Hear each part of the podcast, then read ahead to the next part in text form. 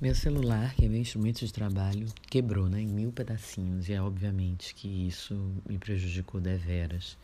E eu fiquei pelo menos uns três dias sem poder fazer as entregas de conteúdo que eu tenho que fazer, sem gravar o meu podcast, é, com muita dificuldade de receber, ler e mandar respostas, e-mails, enfim, tudo que eu faço com o celular. Eu optei há muitos anos não ter computador já estou revendo isso. e. E aí eu me peguei numa situação. Porque eu não uso capa. Ai, não gosto. Não tenho película. Acho que prejudica o, o tato. O touch, né? Do, do telefone. E não tenho o cuidado que deveria ter com o aparelho. A primeira vez que o dispositivo caiu, eu estava me preparando para gravar um vídeo de trabalho e aí não posicionei direito né, no, no tripé e estava num, num ring light, era estava numa altura considerável. Quando ele caiu no chão, ele quebrou o fundo, não foi a tela, não foi a frente, foi o fundo. E eu fiquei muito irritada com aquilo e pensei, ah, menos mal, foi o fundo. Mas cadê que a partir daí eu tive mais cuidado, eu dispensei mais cuidado? Uma outra coisa é que eu deixo o telefone em vários lugares, superfícies às vezes abauladas, enfim, superfícies que não oferecem estabilidade. E obviamente esse celular caiu muitas vezes.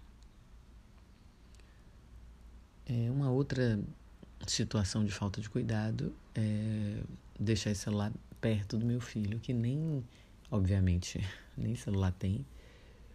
E também não manuseia, né, os eletrônicos. E ele também já derrubou o telefone algumas vezes, mas isso depois de quebrado. E o celular começou a quebrar verdadeiramente. As vísceras do dispositivo começaram a aparecer. E com isso, volto ao início. Uh, uma, uma, uma série de ações prejudiciais no meu dia a dia aconteceram. E eu tracei um paralelo com, com a vida imediatamente. Por que, que a gente espera, né? A coisa quebrar, parar de funcionar, expor as feridas mais profundas para começar o concerto ou para estancar a dor. Por que, que a gente se submete a isso? Não tem nenhum sentido isso. Por que, que imediatamente depois que quebrou, eu não coloquei uma capa? Eu não tive mais cuidado, eu não coloquei uh, o celular em lugares que não poderia enfim, caí, eu não. Eu não deixei o celular longe do menino.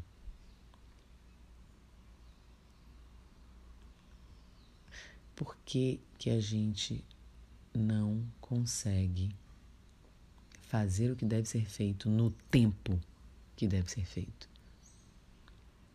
Que maluquice é essa de ir empurrando com a barriga? até não poder mais. Porque quando o celular parou de vez, parou de vez, eu tive a atitude de, às pressas, comprar um outro celular com, com menor capacidade, inclusive, mas para quebrar esse galho e para poder mandar o outro para o conserto e ficar tranquila quanto ao prazo, né?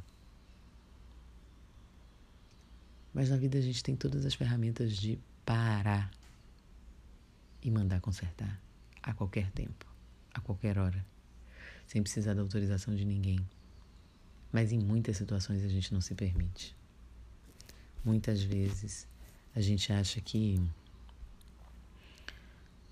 a gente vai dar um jeito ou que a gente pode viver com essa parte quebrada, exposta, ruim, não funcionando direito. Pare com esse armengue.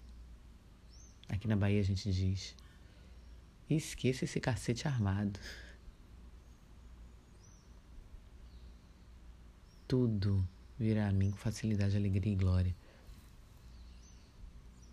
Então conserte. Deixe de viver por aí quebrado, quebrada, fazendo gambiarra de si.